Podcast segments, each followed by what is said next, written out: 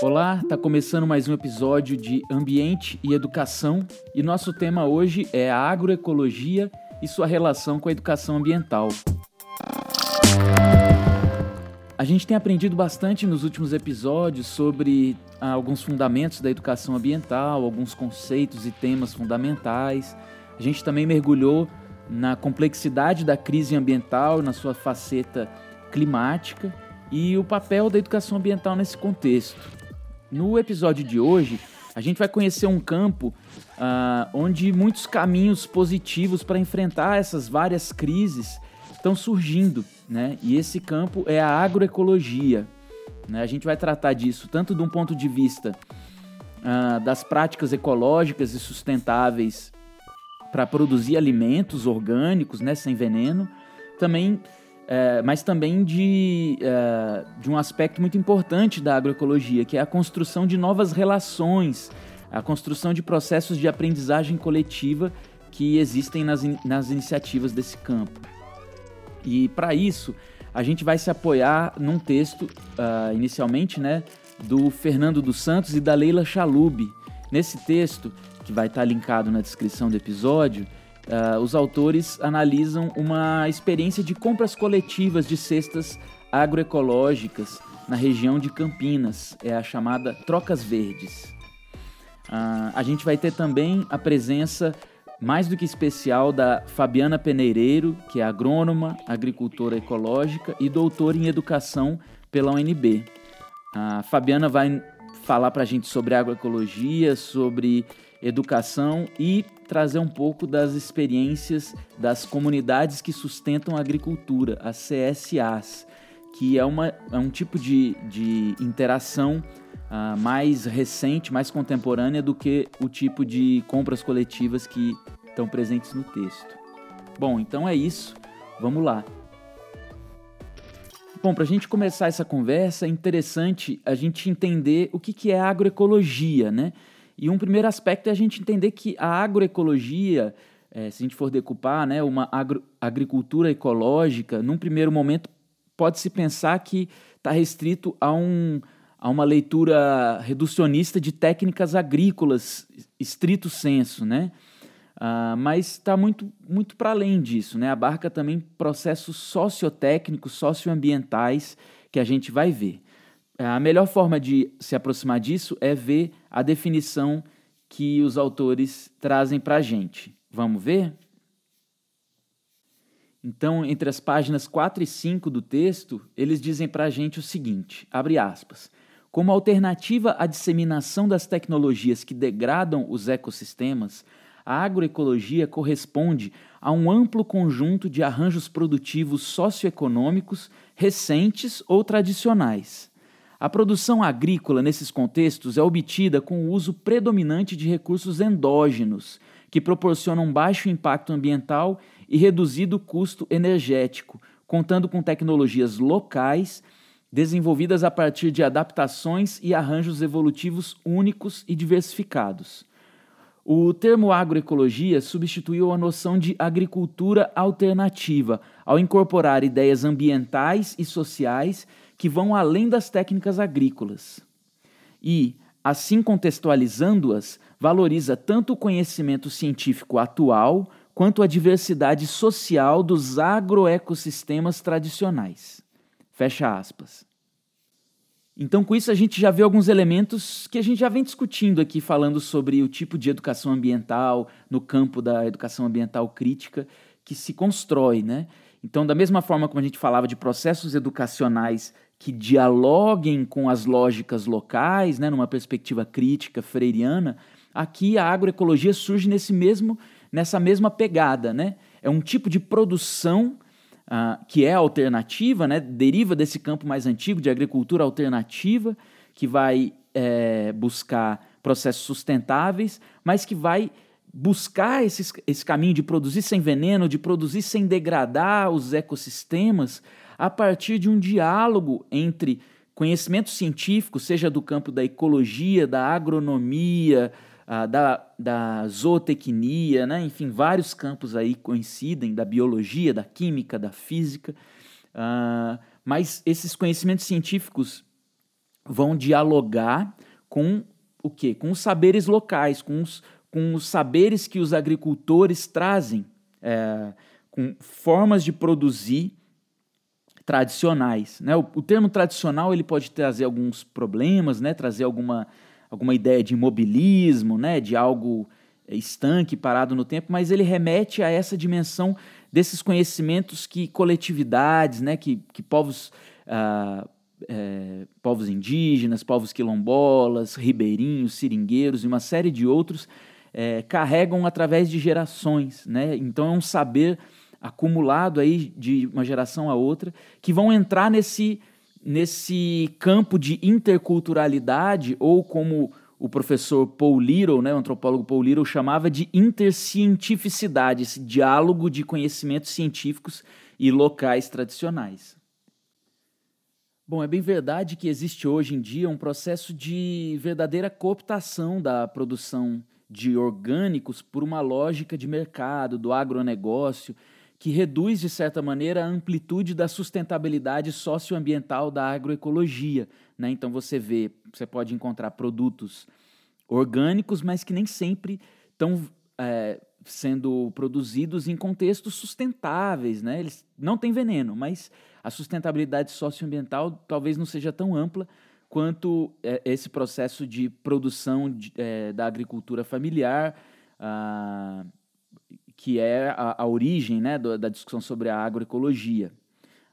Um, uma nota é o processo de transição agroecológica que o movimento dos trabalhadores rurais sem terra vem realizando nos seus assentamentos há mais de 20 anos. Né? Então, ah, hoje em dia, você vê uma produção é, enorme né, de, de, itens alimentares dos assentamentos e, e, acampamentos do, do movimento do Sem Terra. Né? Então, é um, é um fato relevante, né? e nesse sentido há uma, uma lógica socioecológica muito forte. Mas, uh, por outro lado, o campo da agroecologia ele é marcado fortemente né, justamente por essas iniciativas locais e sustentáveis de agricultores familiares, né, dos movimentos é, sociais do campo. Né? E nesses contextos, ah, essa lógica do diálogo entre saberes científicos e locais é, vem sendo mobilizada em busca não só de produzir os alimentos sem veneno, né, para serem consumidos em grandes mercados e supermercados, mas de produzir vida, produzir serviços ecossistêmicos, né, a conservação dos solos, a, a, a alimentação dos, dos aquíferos, né, dos lençóis freáticos, e uma série de a polinização, uma série de outros serviços ambientais e ecossistêmicos, né? E também uma dimensão socioambiental, uma dimensão social dessa sustentabilidade com, enfim, a, a fixação das pessoas no campo, a, condições dignas, né, para os agricultores e por aí vai. Bom, mas e o que, que o estudo uh, do Fernando e da Leila tra traz para a gente pensar? Bom, foi um estudo feito entre os anos 2007 e 2008, né, com base em, pesquisa, em observação participante, é, uma imersão ali naquela rede, né, é, de, de uma rede né, de, de consumo sustentável, né, de conexão direta entre produtores agroecológicos e, e consumidores. Né? Então havia toda uma discussão sobre como construir novas relações de comércio, comércio justo, consumo sustentável, economia solidária. É nesses marcos de conexão entre agroecologia e economia solidária que essas iniciativas se multiplicaram né, na primeira década do, dos anos 2000. Então ali estava presente justamente essa conexão direta dos produtores familiares e consumidores, a, a uma negociação de preços justos e a, é, dentro de um campo aí do que a gente, do que alguns estudiosos chamam de tecnologia social, né, para além dessa da técnica de produção do alimento, uma técnica de gestão dessa relação. Uh, o resultado do estudo, então, apontou para muito mais do que a produção de alimentos orgânicos e da construção de um tipo de comércio justo. Né? Os autores eles nos, nos ensinaram que iniciativas como, a, como essa ah, constituem verdadeiras comunidades aprendentes, nos termos dele, né? processos de nos, nos termos deles, né? Processos de aprendizagem coletiva que são tão importantes para a transição ecológica e socioambiental que esse nosso tempo uh, de crise ambiental e climática demanda. Como eu disse, esse estudo foi fe feito entre 2007 e 2008. Uh, ah, e de lá para cá, é, muitas experiências similares surgiram, né? E outras, é, é, com algumas diferenças, foram uh, se multiplicando. E uma delas, um, um, um, uma, um guarda-chuva, é, são as chamadas comunidades que sustentam agriculturas, a, comunidades que sustentam a agricultura, perdão, que são as chamadas CSAs, né? CSA, Comunidade que Sustenta a Agricultura. Essas comunidades elas aprofundam essa, essa interação entre agricultores e coagricultores, que é como são chamados aqui uh, os famí as famílias, né, as pessoas que consomem os alimentos. Uh, Para ajudar a gente a entender como isso funciona, é, como eu disse no início, a gente vai ter uh, uma participação aqui da doutora Fabiana Peneireiro, que é doutora em educação aqui pela FE, da UNB, e também agrônoma e agricultora ecológica. A Fabiana é uma referência no campo da agroecologia e vai compartilhar um pouco das suas experiências com a gente. Uh, então, para iniciar, eu pedi que ela falasse tanto por um lado, como ela vê o papel da agroecologia na educação ambiental e também uh, explicasse para a gente como que funciona uma CSA e esse movimento do qual ela faz parte aqui no Brasil desde o início. Olá, bom dia. Bom, meu nome é Fabiana, sou agricultora aqui da CSA Aldeia do Altiplano, mas na verdade uma cidadã do planeta é, que ama muito é, essa natureza exuberante do nosso país, né? Essa nossa sociedade com essa cultura incrível. E eu acho que a gente precisa estar tá aqui para deixar um saldo positivo, né, pela nossa passagem no planeta. E eu agradeço de coração essa oportunidade de estar tá difundindo um pouco sobre o que a gente faz, o que a gente pensa. Então, olha só, quando você me pergunta o papel da agroecologia na educação ambiental, eu penso que a agroecologia, além de ser é, uma ciência, um movimento social, né, um movimento é um movimento social e uma prática, né, ela é, faz a gente pensar a construção de uma outra sociedade mais justa, mais igualitária, que promova a vida. Então, tudo isso é, coaduna-se né, com a questão da educação ambiental, que a educação ambiental crítica, ela faz com que a gente olhe o mundo, reflita sobre o mundo e construa o mundo né, que a gente deseja viver, a sociedade que a gente deseja construir, que o mundo não é dado, né? O mundo está em construção, assim como os, os seres humanos também estão em construção. E hum, contar com a, a, um pouco sobre a experiência da CSA, né, para mim é um, é um grande prazer, porque eu tive a oportunidade de conhecer sobre CSA, comunidades que sustentam a agricultura, em 2014, quando veio um casal, uma francesa e um alemão, para cá e me contaram um pouco sobre a experiência. Os pais dessa francesa são agricultores na França e trabalham num sistema semelhante ao de CSA, chamado AMAP. E e tudo nasceu para mim, assim, em 2013, numa fala de Vandana Shiva, num encontro de agroecologia em Botucatu, que ela falou que a agroecologia a agricultura familiar só ia se fortalecer quando as pessoas dos centros urbanos, das cidades, apoiassem os agricultores familiares, né? Porque quem a maioria da população está na cidade e quem tem renda, né, também está na cidade. Então, isso me chamou muita atenção. Eu, querendo estar à frente da produção, né, atuando como agricultora, não tinha muito é, conhecimento ou mesmo expertise para lidar com o comércio, né, com a venda dos produtos.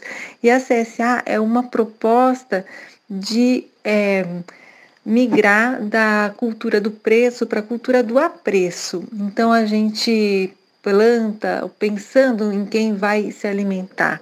E as pessoas conhecendo a origem dos seus alimentos e sabendo como é produzido, por quem é produzido, traz uma corresponsabilidade em todo o processo. Então, desde 2015, a nossa CSA comunidade que sustenta a agricultura, Aldeia do Altiplano, funciona e hoje temos é, aproximadamente 30 famílias. Na verdade, são mais de 50, porque tem muitas que pegam um sábado sim, um sábado não, a sexta, mas tem, é, são mais de 30, são aproximadamente 30 cotas né, que, que a gente colhe toda semana e disponibiliza 10 itens do que tiver. Então é legal também que os coagricultores, chamados assim, né, não são consumidores, são coagricultores, são as pessoas que apoiam a atividade produtiva, né? É, então é quando as pessoas vêm buscar as suas cestas de alimentos e elas mesmas é, colocam esses alimentos nas suas sacolas, então não, não tem embalagens, as pessoas é, percebem também o que, que é produzido, naquela época do ano, então a natureza tem um ritmo e assim deve ser para a gente ter menos gasto de energia, não insistir muito contra o fluxo da natureza, né? A gente é, deve plantar aquilo que é, dá bem naquela época e assim também é a nossa necessidade em termos de saúde. É, nós devemos consumir alimentos da época, né, para termos saúde. Então, é, a nossa CSA é, vem num crescente, assim, também de amadurecimento, de aprendizados. Eu pedi também para Fabiana refletir um pouco uh, sobre, sobre essa dimensão de aprendizagem coletiva que existe uh, nessas iniciativas como a CSA. Se existe algo similar ao que o, o, o Fernando e a Leila nos ensinaram nas redes de trocas. Vamos ver o que ela falou para a gente sobre isso?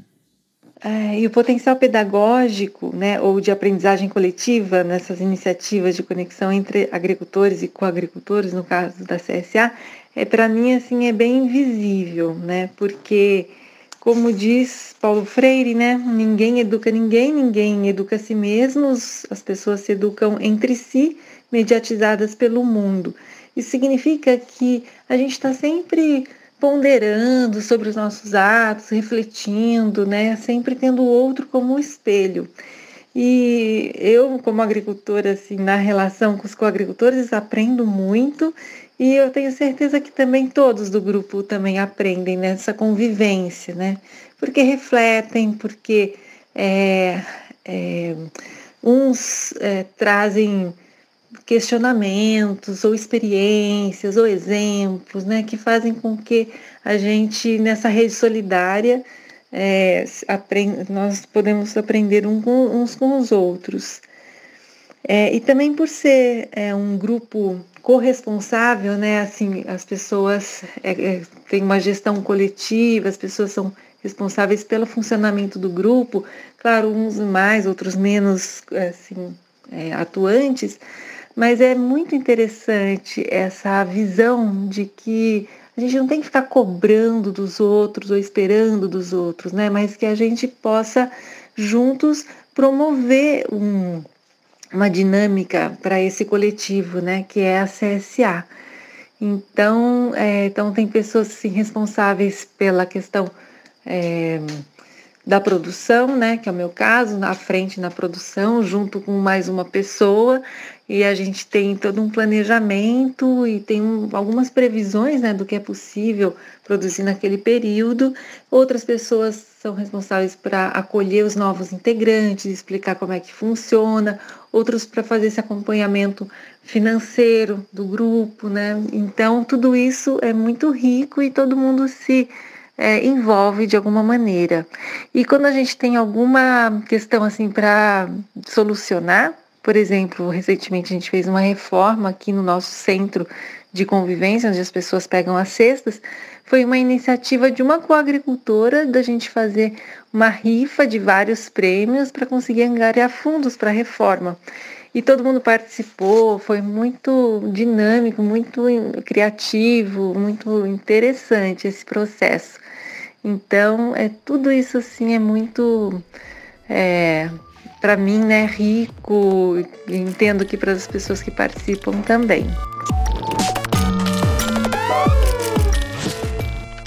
Bom, muito interessantes as experiências, tanto as que foram relatadas no texto e quanto as que a Fabi traz para a gente, né, sobre as CSAs em Brasília cabe um registro, né, que o movimento de CSAs surgiu há pouquíssimo tempo, né? As primeiras CSAs surgiram em 2015, é, em, as primeiras do Distrito Federal surgiram em 2015, eram apenas cinco. Uma, das, uma delas era a que Fabiana coordena, né? que é a CSA Aldeia Altiplano. E hoje já são mais de 40 e existem diferentes desenhos, né? É, é CSAs que, que conectam grupos de pessoas que trabalham numa, numa mesma região, num mesmo órgão, com é, algumas famílias de um assentamento, né? Isso existe. Isso vai gerando uma conexão, uma responsabilidade, né?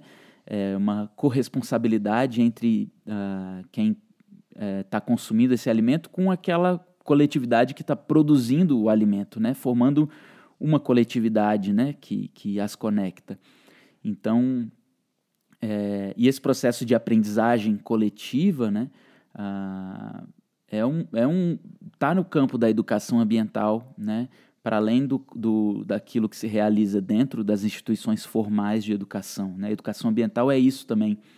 E é comum nessas CSAs que existam diferentes formas de participação dos coagricultores nas atividades produtivas, seja em, uh, em mutirões, em processos de, da distribuição dos alimentos e uma série de outras, como a que a Fabi relata, né, o processo de reforma de uma estrutura, e tudo isso vai gerando é, uma, um sentimento de pertencimento né, para aqueles sujeitos que geralmente são totalmente urbanos, né, eles vão se conectando com, com o campo e com um campo agroecológico que vai revertendo uma série de processos uh, negativos, né, produção, produção de alimento em lugares distantes, grandes logísticas para transporte, é, impacto ambiental, com emissões de carbono para transporte de alimentos em longas distâncias. Né? Então, a CSA é uma tecnologia que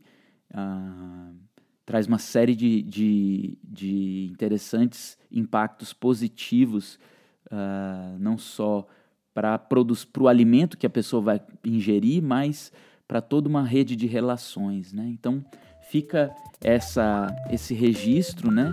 E, enfim, como um caminho interessante para construir processos educativos uh, sustentáveis e ecológicos. E esse foi mais um episódio de Ambiente e Educação, um podcast da disciplina Fundamentos da Educação Ambiental. Uh, meu nome é Eduardo de Deus, sou professor dessa disciplina e fico por aqui registrando novamente uh, a nossa trilha sonora com Deforestation of Brasil, de Scramble Mac. E aguardo vocês no próximo episódio. Um abraço.